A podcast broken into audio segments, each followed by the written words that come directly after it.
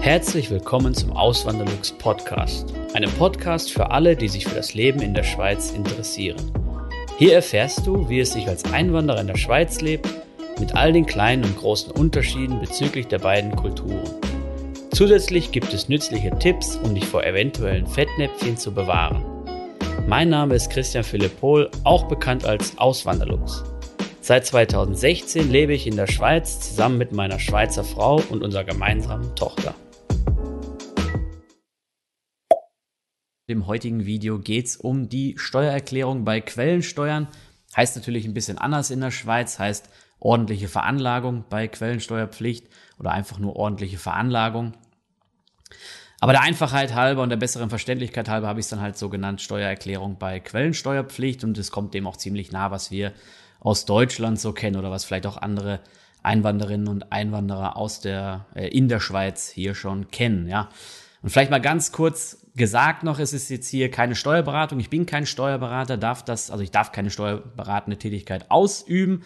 Aber dieses Video dient halt der Information als Leitfaden und ihr könnt dann euch selbst informieren im Internet. Ich verlinke dann die wichtigen Links alle oder die wichtigen Webseiten, die verlinke ich dann alle in der Videobeschreibung. Könnt ihr euch dann da anschauen und euch selbst äh, ein Bild machen darüber. Ja, genau.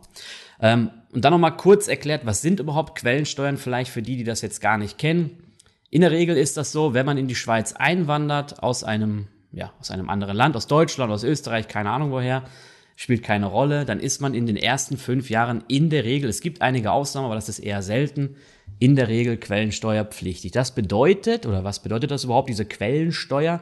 Die Quellensteuer ist einfach nichts anderes als diese Einkommensteuer, die direkt bei der Quelle oder von der Quelle abgeführt wird, sprich bei dem Arbeitgeber, ja. Und das ist nichts anderes, als wir jetzt aus Deutschland auch kennen. Wahrscheinlich läuft es in anderen europäischen Ländern ähnlich ab. Das heißt, der Arbeitgeber weist dann einen Brutto, Bruttolohn aus und führt dann die Einkommensteuer direkt ab. Ja. Bei Schweizern oder Ausländern mit dem Ausweis C, so, so wie bei mir jetzt seit letztem Jahr, seit letztem Jahr habe ich ja diesen Ausweis C, ist das so, dass ich die Steuern erst im Nachhinein bezahlen muss. Das heißt, mir wird der Nettolohn ausgezahlt, aber der Nettolohn ist nicht versteuert, sondern da sind einfach nur die ganzen Sozialabgaben abgezogen worden, ähm, wie AHV, Pensionskasse, Unfallversicherung, sowas halt und ähm, versteuert wird es dann erst im Nachhinein. Das ist so ein großer Unterschied, ja. Aber eben bei Einwanderern und Einwanderinnen, da ist es halt so, dass in den ersten fünf Jahren in der Regel das direkt von der Quelle abgeführt wird. Genau. Und da habe ich nochmal einen schönen Satz, den zitiere ich jetzt vom Steueramt in Zürich. Wer zahlt Quellensteuern? Das ist die Frage und die Antwort darauf ist, wenn Sie als ausländischer Arbeitnehmer weder die Niederlassungsbewilligung C haben, noch mit einer Person verheiratet sind, welche die Niederlassungsbewilligung C oder das Schweizer Bürgerrecht besitzt und für einen Arbeitgeber mit Sitz in der Schweiz erwerbstätig ist. Ja, so ist das dann komplett juristisch dann richtig. Ja, es gibt sogar aber noch Ausnahmen, die will ich jetzt auch noch mal kurz erwähnen. Wenn ihr in der Schweiz seid ähm, und ihr habt einen Lohn oder das ist jetzt nicht, das, das ist auch ganz wichtig, ein ganz wichtiger Punkt, wie immer, wenn es um so Schweizer Sachen geht Vieles ist ja kantonal geregelt. So ist es auch bei dieser Quellensteuer. Und im Kanton Zürich, für den ich jetzt spreche und in dem ich auch lebe, ist es so, dass wenn man einen Jahreslohn von über 120.000 Franken hat, dass man dann im Nachhinein auch eine ordentliche Veranlagung der Quellensteuer, der Einkommensteuer durchführen muss. Ja. Und dann gibt's noch gewisse andere Ausnahmen, die könnt ihr euch dann auch alle durchlesen. Eine andere Ausnahme, nur mal kurz als Beispiel, wäre dann, wenn man Kapitalgewinn hat in einer gewissen Höhe oder wenn man ein Vermögen hat. In Zürich sind das, meine ich, 80.000 Franken. Wenn man mehr als dieses Vermögen hat, dann muss man auch eine ordentliche Veranlagung durchführen. Oder wenn man Kapitalgewinne hat, und da sind jetzt, äh, also nein, Kapitalerträge, Entschuldigung, keine Kapitalgewinne, Kapitalerträge wie Mieteinkünfte oder Dividenden oder Zinsen oder sowas von über 3000 Franken pro Jahr, dann muss man auch eine ordentliche Veranlagung durchführen. Nur das am Rande. Aber das Gute ist halt an dieser Sache, ähm, ordentliche Veranlagung, dass man da sich Quellensteuern zurückholen kann. Und ich habe das in meinem ersten Jahr schon gemacht. Ich wollte es erst gar nicht machen, aber meine Frau hat mich so ein bisschen da dahin gedrängt. So eben, sie ist äh, sie ist eine Staatsangestellte, aber sie ist halt trotzdem so drauf, dass sie sagt, so ja, also sie zahlt Geld, gerne ihre Steuern. Ich zahle auch gerne meine Steuern hier in der Schweiz, in Deutschland nicht so gerne, aber in der Schweiz halt schon. Und ähm, sie hat dann halt gesagt, so, ja, sieh zu, dass er halt weniger Steuern zahlen muss. Ich meine, das ist ein gutes Recht oder das kann, kann jeder machen, sollte jeder machen. Und ähm, gewisse Sachen kann man dann halt abziehen und das lese ich jetzt mal kurz vor, also nur als Beispiel. Effektive Berufskosten, Einkäufe in die Pensionskasse, also in die zweite Säule, Beiträge zur Säule 3a, das ist ja diese freiwillige gebundene Vorsorge in der Schweiz. Aus- und Weiterbildungskosten, Kosten für die externe Kinderbetreuung, Unterhaltszahlungen, Schuldzinsen, wenn ihr also einen Kredit habt und ihr zahlt da Zinsen drauf, könnt ihr das sogar auch ähm, ja, dort angeben und dann kann sich das auch steuermindernd auswirken und Krankheits- und behinderungsbedingte Kosten. Genau, also wenn ihr jetzt zum Zahnarzt geht oder irgendwelche Arztkosten habt, dann könnt ihr das auch noch dort angeben und dann ähm, ist es auch möglich, dass das von dem, von dem steuerbaren Einkommen abgezogen wird und ihr dafür dann Steuern zurückerhaltet. Ja. Ähm, bei mir war es damals so, als ich das gemacht habe im Jahr 2000 oder für das Jahr 2016. Ich war ja gerade mal drei Monate hier am Arbeiten, also im letzten Quartal, Oktober, November, Dezember.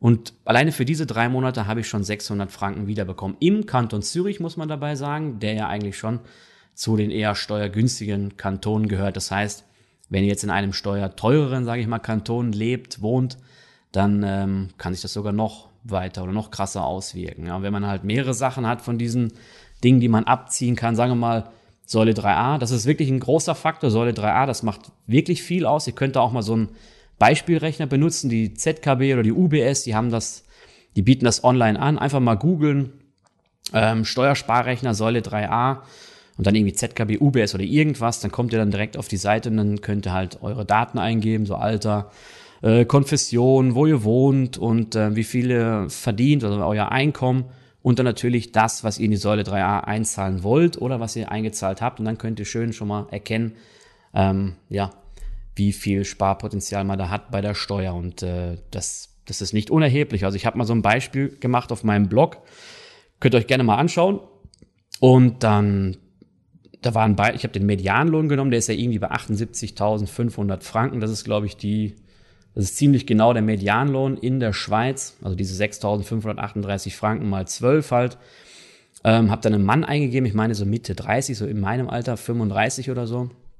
Wohnhaft in Zürich und da hat der halt rausgespuckt, irgendwie 1500, 1300 Franken pro Jahr für eine Einzahlung von, mh, hm, da bin ich mir jetzt nicht mehr so sicher, 5000 oder halt die volle Summe von 6.883 Franken. Da bin ich mir nicht mehr sicher. Aber es lohnt sich meiner Meinung nach auf jeden Fall dort in die Säule 3a einzuzahlen. Einmal natürlich, wer spart nicht gerne Steuern, oder? Und gleichzeitig natürlich, man muss erstmal was, was einzahlen. Eben, man kann ja flexibel einzahlen. Man kann sagen, man zahlt nur 500 Franken ein oder man zahlt 1000 Franken ein oder man sagt, man zahlt gleich die ganze Summe oder jährlich die ganze Summe da halt rein, die man halt ähm, an, die man halt einzahlen darf, eben wie jetzt zurzeit diese 6.883 Franken und ähm, spart dadurch natürlich dann erheblich erheblich Steuern im Nachhinein. Gleichzeitig sorgt man fürs Alter vor und man baut nochmal ein schönes Vermögen auf, gerade so bei diesen Sachen, die ich da immer nutze. Also ihr könnt euch gerne mal die Videos anschauen. Ich verlinke da nochmal eins hier oben in der Ecke. Da habe ich halt eine hohe Wertpapierquote und eben, ich kann das machen, weil ich halt einen langen Anlagehorizont habe und kann dadurch ja, von dem Wirtschaftswachstum, von dem globalen profitieren und kann da wirklich ein schönes Sümmchen im Laufe der Jahrzehnte dann an Vermögen bilden. Ja. Kann ich wirklich nur jedem empfehlen. Und was ich aber noch sagen muss, ihr dürft euch nicht wundern, wenn ihr dann diese Steuererklärung macht. Das kann schon ein bisschen dauern. Ja. Bei mir hat es damals, lass mir jetzt nicht lügen, ich meine sogar drei Jahre gedauert, bis ich diese 600 Franken da wiederbekommen habe, ist komplett widersprüchlich. Eigentlich sind die, das, was ich so erlebe in der Schweiz, hier besonders so in Zürich, da laufen die Ämter eigentlich alle super gut. Das ist wie so, eben wie so ein sprichwörtliches Schweizer Uhrwerk. Alles immer zack, zack und wirklich auch sehr kundenorientiert, aber das hat dann ein bisschen länger gedauert. Keine Ahnung, die mussten vielleicht was genauer prüfen oder so. Ähm, ja, aber wie auch immer, hat dann, also Hauptsache, ich habe dann das Geld bekommen. Das war dann mir nicht so wichtig, wann ich es bekomme. Ob ich es jetzt ein Jahr, zwei Jahre, drei Jahre später bekomme, macht schon ein bisschen was aus. Natürlich, man kann das dann irgendwie besser oder früher investieren oder so. Ähm, aber eben, Hauptsache, ich habe es dann wieder bekommen, habe ich mich sehr drüber gefreut, ja. Ähm, das war's auch schon mit dem Video. Wenn ihr Fragen habt, wie immer gerne in die Kommentare rein. Ich versuche die dann zu beantworten. Und ansonsten wünsche ich euch noch einen schönen Tag. Macht's gut. Bis zum nächsten Mal. Ciao. Vielen lieben Dank fürs Zuhören. Neue Podcast-Folgen gibt es jeden Montag und Samstag um 9 Uhr vormittags. Schaut auch gerne auf meinem Blog auswanderlux.ch vorbei. Dort erfahrt ihr mehr über mich und mein Leben in der Schweiz. Zudem findet ihr mich auf YouTube und Instagram unter dem Namen Auswanderlux.